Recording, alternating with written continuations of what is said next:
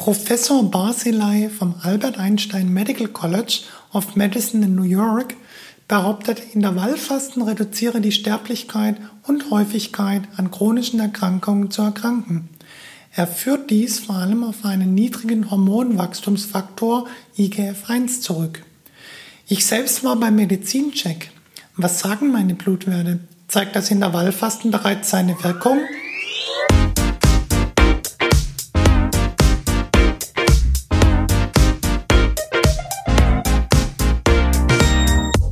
Art of Life. Gesund lange Leben mit Manuela und Sandra.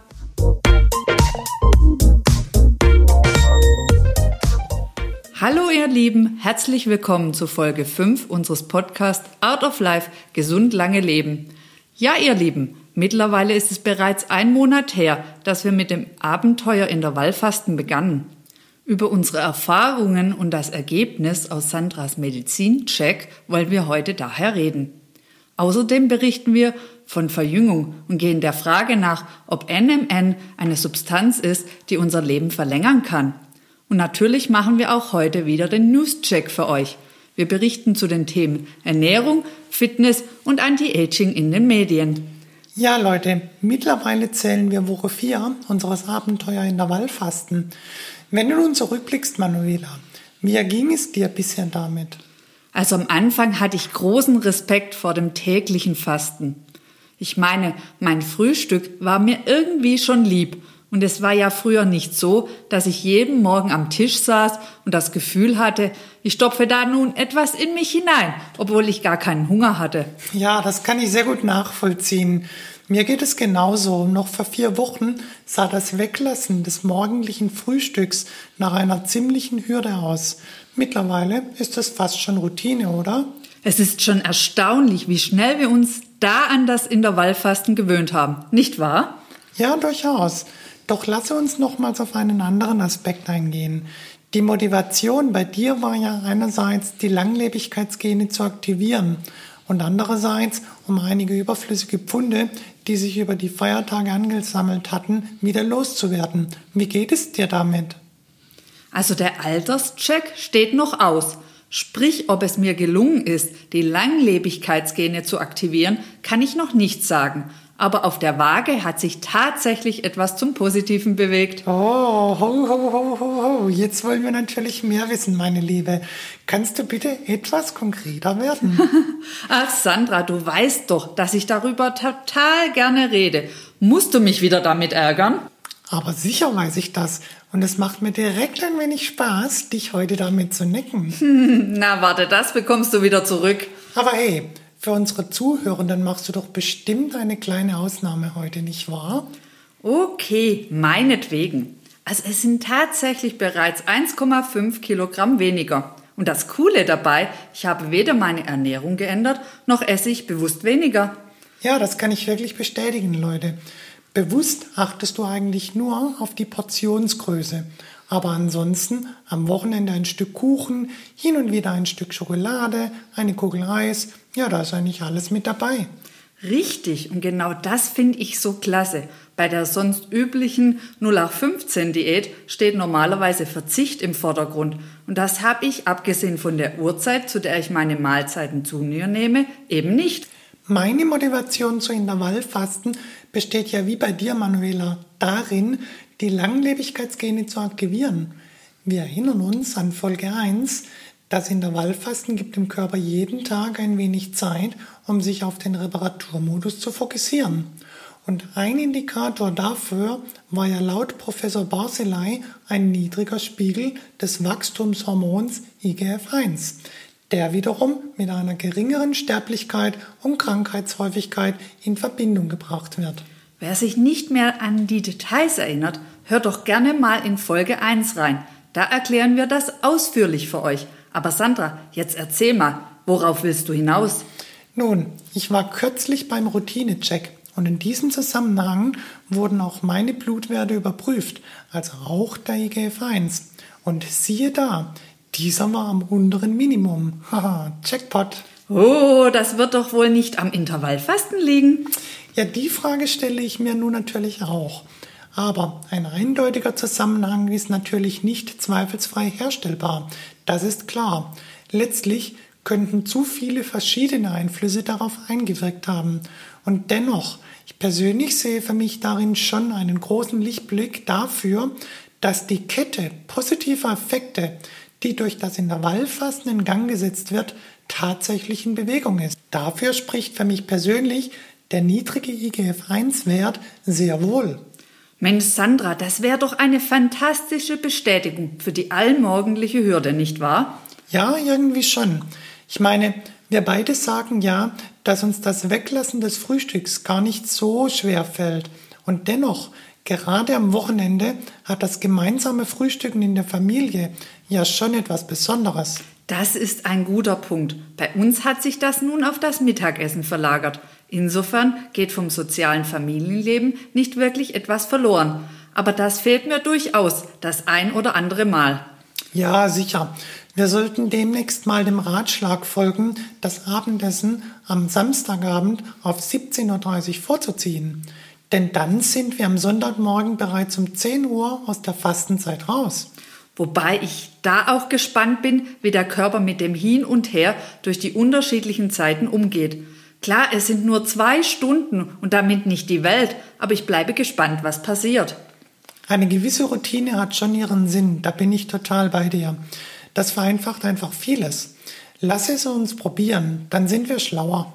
Jetzt haben wir heute schon so viel über die Langlebigkeitsgene gesprochen und dabei sind wir noch nicht einmal bei unserem Hauptthema für heute. oh ja, danke für das Stichwort, meine Liebe. Altersforschung ist ja auch heute unser Thema. Wir erinnern uns, Forschende weltweit suchen nach Substanzen, die den Überlebensschaltkreis anregen und damit die gesunde Lebensdauer verlängern. Ja, und in Folge 3 hatten wir bereits über Resveratrol gesprochen. Sie ist eine solche Substanz, die in Tierversuchen an Mäusen genau das bewirkt. Allerdings haben wir ja bereits davon berichtet, dass die Wirkung beim Menschen in Ermangelung einer ausreichenden Resorption im Darm bisher nicht nachgewiesen werden konnte. Aber wir haben gute Nachrichten für euch. Eine weitere Verbindung, welche die Aktivität aller sieben Sirtuine verstärkt, ist den Forschenden zufolge NAD. Schon wieder diese Sirtuine. Was war das nochmal? Tja, Leute, wir in uns aus Folge 3. Sirtuine sind Langlebigkeitsgene, die wie eine Kommandozentrale als eine Form von Steuerungssystem der Zelle sagen, welche Gene eingeschaltet werden sollen und welche stumm bleiben. Ach ja, und je mehr wir von ihnen haben, desto besser. Denn dann kann ein größerer Teil von ihnen sich um die Bildung neuer, funktionstüchtiger Zellen im Körper kümmern. Aber zurück zu NAD. Das ist ein Produkt des Vitamins Niacin dessen Mangel zu Hautentzündungen, Durchfall, geistigen Verfall und wunde Hautstellen führen kann. Es wirkt an der Tätigkeit von über 500 Enzymen mit und ist neben Wasser das häufigste Molekül im Körper. Ohne es wären wir in 30 Sekunden tot. Allerdings sinkt der NAD-Spiegel mit fortschreitendem Alter im gesamten Organismus ab, egal ob Haut, Muskeln, in den Immunzellen, im Blut oder im Gehirn. Demgegenüber steigt die NAD-Konzentration bei Mäusen um 25 Prozent an, wenn man ihnen NMN-haltige Flüssigkeiten zu trinken gibt. Und dieser in dessen Zuge erhöhte NAD-Spiegel führt bei ihnen zu einer Verlängerung ihrer Lebensdauer. Deshalb ist die Frage nun also, wie können wir NAD im menschlichen Körper vermehren und welche positiven Effekte können wir erwarten? Der direkte Vorläufer von NAD ist NMN. Das heißt, der Körper kann aus NMN NAD herstellen. Damit ist NMN eine Substanz, welche NAD im Körper vermehrt und die Aktivität bestimmter Sirtuine steigert. Und NMN kommt in Lebensmitteln wie Avocado, Brokkoli und Kohl vor. Allerdings sind die Konzentrationen viel zu gering, um den NAD-Spiegel nachhaltig zu erhöhen. Und deshalb untersuchen Wissenschaftlerinnen in zahlreichen klinischen Studien weltweit die Wirksamkeit und Sicherheit einer Erhöhung des NAD-Spiegels durch Einnahme von NMN als Nahrungsergänzungsmittel. In einem ersten Schritt untersuchten die Wissenschaftlerinnen in einer Studie der Washington University School of Medical in St. Louis daher, ob die Einnahme von M&M als Nahrungsergänzung überhaupt den NAD-Spiegel im Blut erhöht. Dazu nahmen Frauen im Alter zwischen 55 und 75 Jahren für 10 Wochen 250 Milligramm NMN pro Tag ein. Und siehe da, die im Jahr 2021 veröffentlichten Ergebnisse bestätigen, dass der NAD-Spiegel in der NMN-Gruppe durchschnittlich etwa 130 Prozent höher als in der Placebo-Gruppe war.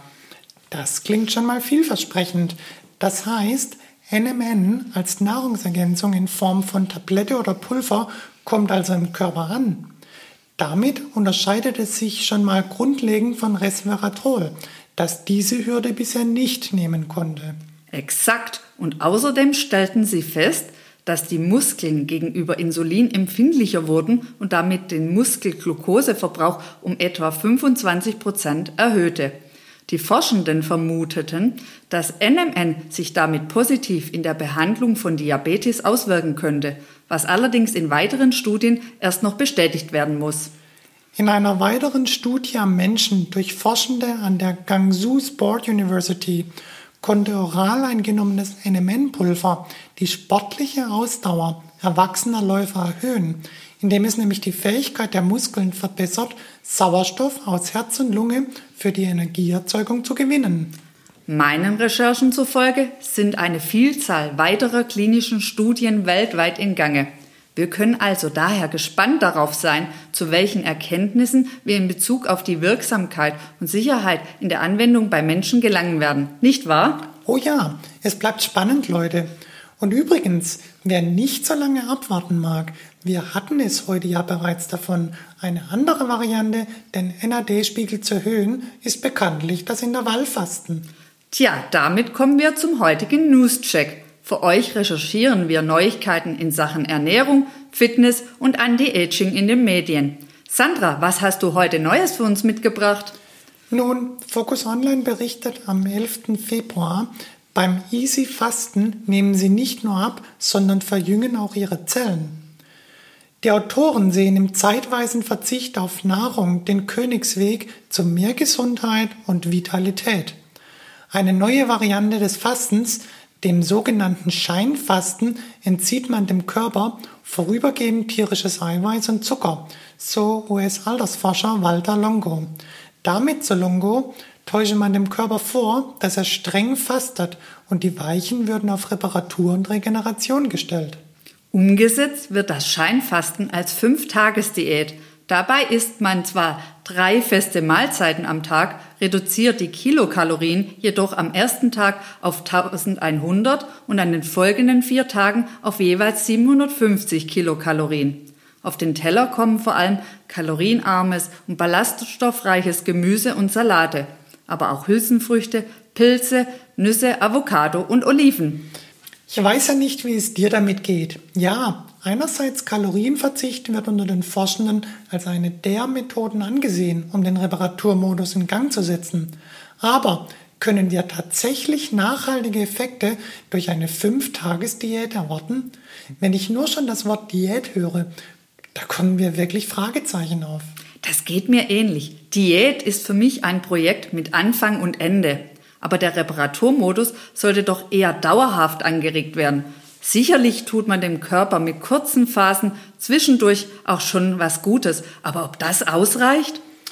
Was haben wir denn sonst noch gefunden? Hast du noch einen für uns, Manuela? Ebenfalls in der Fokus Online vom 11. Februar 2022. Oh, die scheinen ja sehr fleißig gewesen zu sein. ja, es scheint so. Es geht um den Artikel Online-Rechner zeigt Effekt. Wer seine Ernährung umstellt, kann sein Leben um bis zu 13 Jahre verlängern.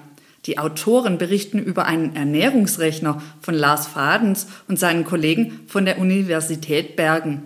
Die Forschenden sind der Meinung, dass der Verzehr von mehr Vollkorn, Gemüse und Nüssen und weniger rotem Fleisch die Lebensdauer selbst bei 60-Jährigen noch um acht Jahre steigert. Das ist durchaus beachtlich, nicht wahr? Ja, durchaus. Und fangen 20-Jährige schon damit an, ihre Ernährung entsprechend umzustellen, kann die Lebensdauer sogar um bis zu 13 Jahre gesteigert werden. Und der Clou dabei, diesen Effekt kann jeder mit einem Online-Tool ermitteln. Der Ernährungsrechner ist frei verfügbar. Na, den Spaß muss ich mir mal gönnen. Das schaue ich mir auch mal an. Hm, ja, mach das. So, ihr Lieben, das war es mal wieder für heute. Ich hoffe, euch hat unsere Sendung gefallen. Abonniert sehr gerne unseren Podcast und wenn ihr nichts verpassen wollt, dann schaut gerne auf Instagram vorbei. Ja, und vor allem schaltet nächsten Freitag wieder ein, denn da haben wir wieder eine neue Folge für euch. Tschüss, bis bald. Bis bald, bye bye.